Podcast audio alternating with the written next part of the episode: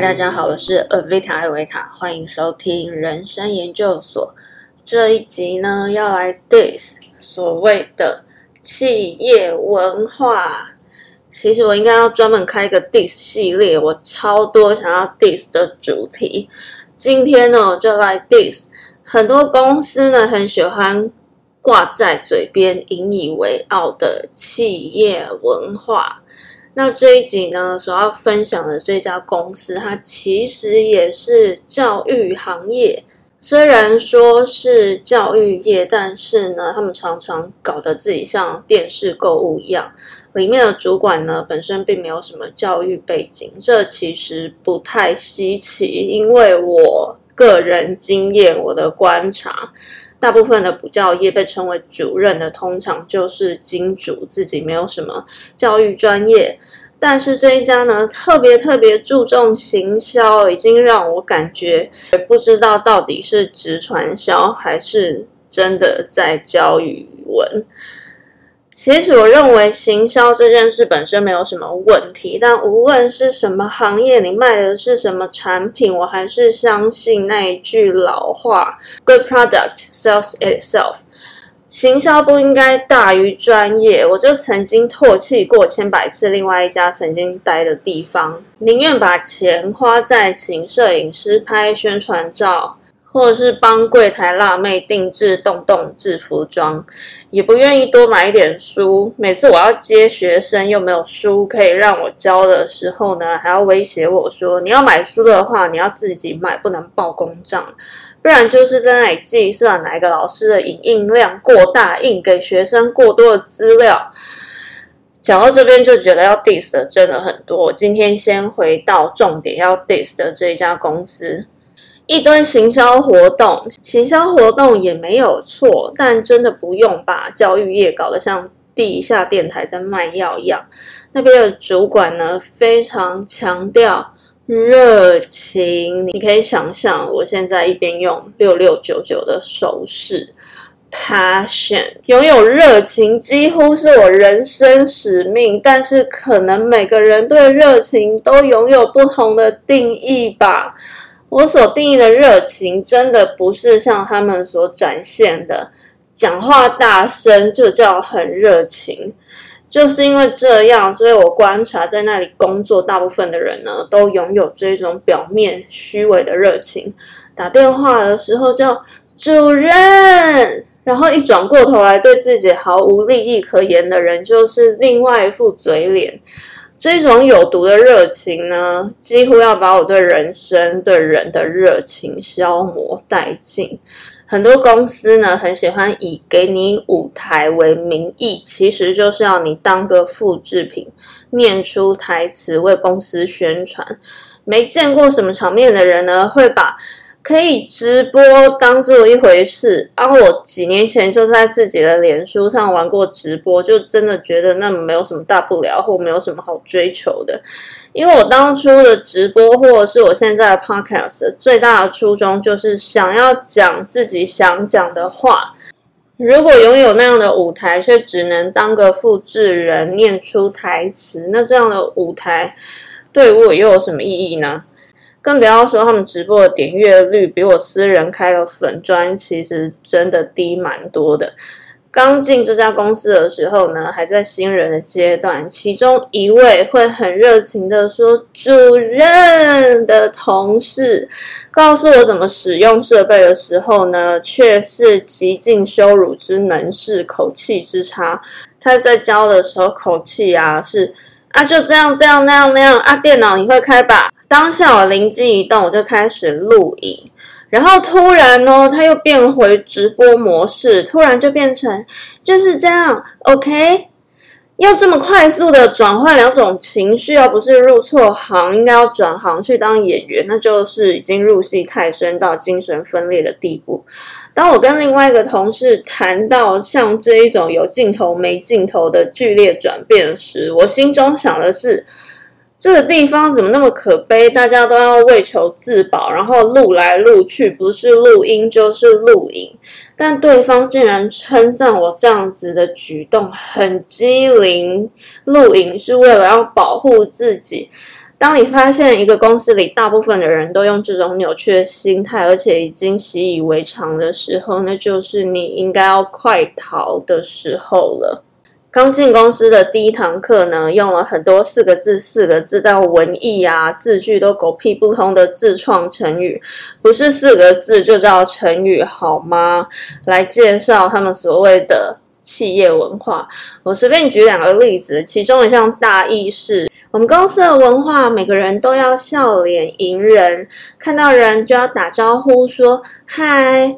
我心里想，这么 basic 的事情也要规定吗？我连遇到管理阿伯都会很热情的打招呼啊，像这么基础的事情还要列入企业文化当中，想必一定是这家公司待久了就会让人笑不出来。后来事实证明，我的猜测一点都没错。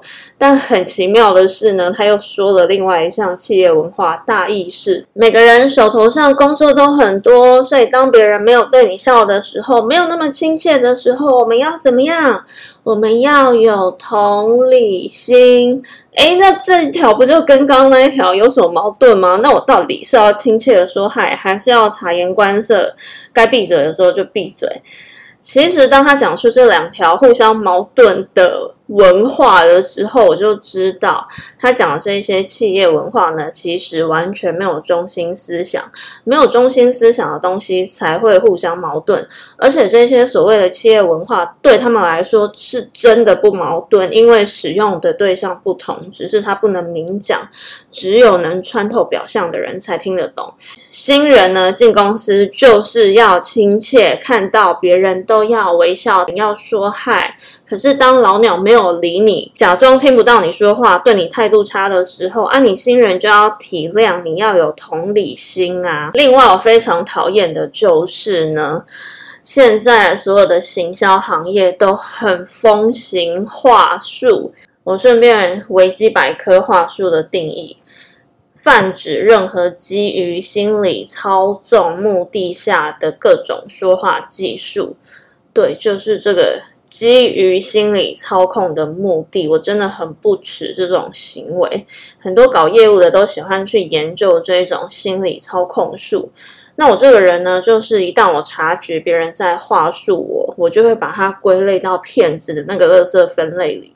一个好的业务员呢，他会去观察，会真心的想要去理解客户的需求，然后运用自己的专业介绍客户真正需要的东西。你做口碑才能做得长久嘛，所以为什么直传销呢会去吸引那些本身没有专业能力，去想靠着话术赚大钱的人？然后通常这些人都很喜欢自称自己是什么老师，就前面取一个可爱的称呼，然后就例如说糖果老师，然后去书店摸一下那些商业畅销书，然后看一下封面有什么重点摘要，然后就说自己看过那一本书。然后就会问你说：“你有听过一本书叫什么什么吗？是之前在直销很红的那一本书，叫《有钱人跟你想的不一样》。然后你就可以拿这类的书啊，拿来糊弄别人说：你知道这本书里面说过什么吗？然后当我把那本书说的比他还要清楚的时候，他就不会想要再跟我说话了。”然后有一次啊，我直接据点一个直销的人对我说出那一句直销的经典台词：“你有梦想吗？”我回他说：“我一直都在把我的梦想变成我的现实啊！我现在就活在我的梦想当中。”然后那个人呢，他推销的是。健身奶昔，还跟我说我要把体重减到四十六公斤。我那个时候不知道哪来的一股莫名的自信，说啊，我以前四十六公斤的时候脸都凹下去，我觉得我现在这样很刚好啊。然后那个人呢，他也是直接放弃我。所以这些话术其实。就是想要讲一些话，让你缺乏信心，然后就成为他们赚钱的破口。这就是为什么我这么不耻这些人的行为。研究心理学呢，可以拿来帮助别人，也可以拿来为了达成自己的目的，然后去强化一个人的自卑感。我个人认为这是一种非常不道德的赚钱方式。所以，朋友们。要懂得破解这些话术，真的平常就是多看一点书。对一本书的主题呢有深入的认知，往往就可以破解这一些人嘴上讲的天花乱坠，其实他们根本就不知道书里到底在写什么。回到这家公司的例子哦，他们当然也有所谓的话术养成训练。那我觉得蛮好笑的是，现在很多人呢很喜欢。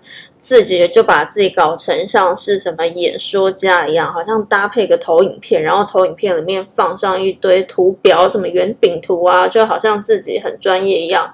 然后呢，再找个什么 TED Talk 的什么博士的影片，然后只截取其中的一段话，就拿来为自己的产品背书。这就是为什么我一直强调独立思考真的很重要。当初呢，他们在帮我上培训课的时候，连上课时的互动呢都是 say 好的。他们会设定好要在什么时候问你一个问题，可是他们预设的呢都是听的那个人可能会回一些，嗯，我不晓得。愿闻其详的这种回答吗？或者是他们预设对方就是会回答不出来？例如那个时候他们就放了一个 TED Talk 的影片，然后问我从里面看到重点是什么。然后我说了之后，他竟然回我说：“哦，我们到时候不会整个看完，可能只会看个两三分钟。”感觉就是我不小心把他整个影片的内容讲得太清楚，已经模糊他真正想要讲的重点，所以。这边重点就来了，你就会发现这些经过话术训练的人，他们真的就已经变成只讲自己想要讲的话。所谓沟通呢，应该要是双向的，像这种带有目的性的谈话，永远只能是单向的。他们唯一的目的呢，就是要讲他们自己要讲的话术。所以久而久之，他们已经无法正常的与人对话了。他们会自然而然的听不见你说话，然后一直不停的讲自己要讲的话，或是当他发现你可能蛮会说话，而且会有自己的想法的时候，他们就会很害怕，然后赶快结束互动的阶段。那另一个呢，还蛮常见的，就是无论是直传销公司啊，或者是。有一些很喜欢拿一些什么商周啊、经理人这一些鬼话来吓唬人的这些文化，很喜欢强调的就是什么正面能量，这是我最讨厌的正面能量。我不是讨厌正面能量，我是很讨厌这一些很想要强调正面能量的这一些人。我之前就不断的强调，就是负面能量太强大，没有被处理的人，就会一直想要假装自己很有正面能量，那都是很虚的、很假的正面能量。真正有正面能量又热情的人呢，对待每一个人都会很温柔，那才是真正的强大，不会一下子主任一下子又露出尖酸刻薄的嘴脸。能面对自己黑暗的人，那才是真正强大的人。像这样的文化啊，上面就会一直不断的暗示自己的员工说，每天都要漂亮，要化妆，要保持身材。然后我就有发现，他们都会互相的自我审查。哎呀，我最近是不是胖了一点？然后另外一个人就会感觉是好意的提醒他说：“哈，你才好不容易瘦下来耶，不要这样。”我认为，那虽然表面感觉是一件还蛮正面的事情啊，大家一起努力变瘦变美，没有什么不好。但是如果是以一种心理操控的形式，让你觉得你一定要瘦，一定要化妆才是一个有价值的人，那实在是一种太扭曲的心态。反而是我这个白目，我就会跟他们分享说，我几乎每天都会去跑步啊，就是因为想跑而跑，不是因为要瘦下来。心情也好，也自然而然就不会变胖，然后这样还会被白眼，一定是因为跟他们比起来，我的心态实在是健康太多了。这让我想起几年前，我在 Netflix 上面看过一部纪录片，叫《毕克兰瑜伽室大师性侵犯》。就像片名说的，毕克兰被奉为瑜伽大师，但他同时也是个性侵犯者。里面有一幕呢，让我非常震惊的，就是当里面一位被性侵的受害者向当时也去参加训练的同学诉说自己被大家认为的大师所侵犯的事情的时候，这位同学呢，他竟然对着镜头讲，讲到哭了。他说他没有办法接受他心中认为的大师竟然会做出这种事。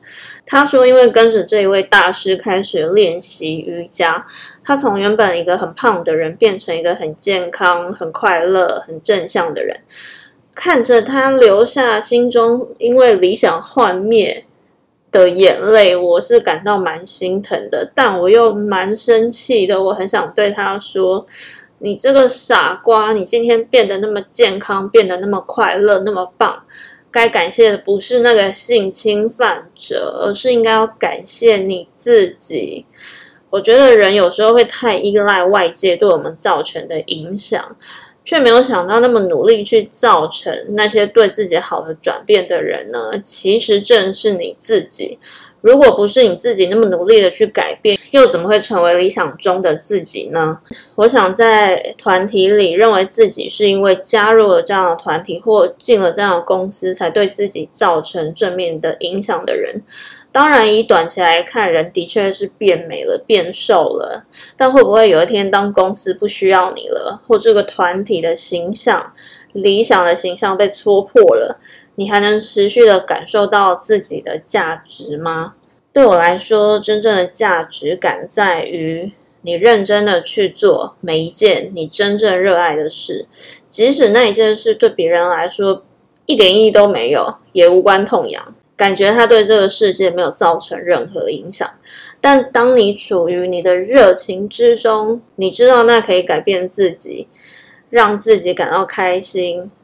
当你稳定的力量是来自于自己的时候，我想那就是我们一直都向往的，成为自己。今天的人生研究所就跟你分享到这里，祝福大家都能成为自己，活出自己。